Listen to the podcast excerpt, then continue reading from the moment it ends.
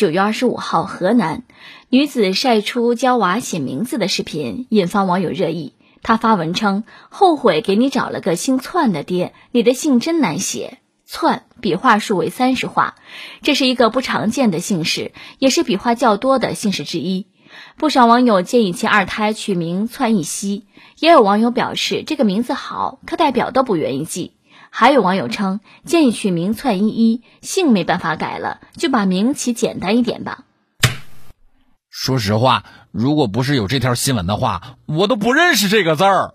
所以我觉得上学的时候，老师都可能会跳过他的姓，直接读名。这个姓挺好，好就好在挺罕见的，毕竟物以稀为贵嘛。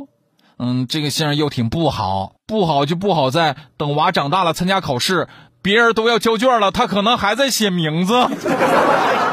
儿子说：“妈，今天考试了，名字没有写完就结束了。”不过这种情况，如果要在广东的话，就迎刃而解了，直接叫靓仔就好了。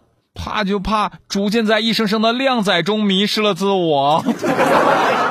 孩子的妈咪叫孩子写这个字儿都要崩溃了，想想办法吗？比方说告诉他，心字头，宝盖腰，森林下面大火烧。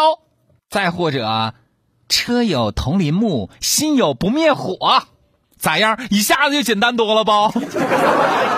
姓是没办法了，名字就给孩子起的简单一点吧，要不然考试的时候真的会输姓丁的学生半分钟。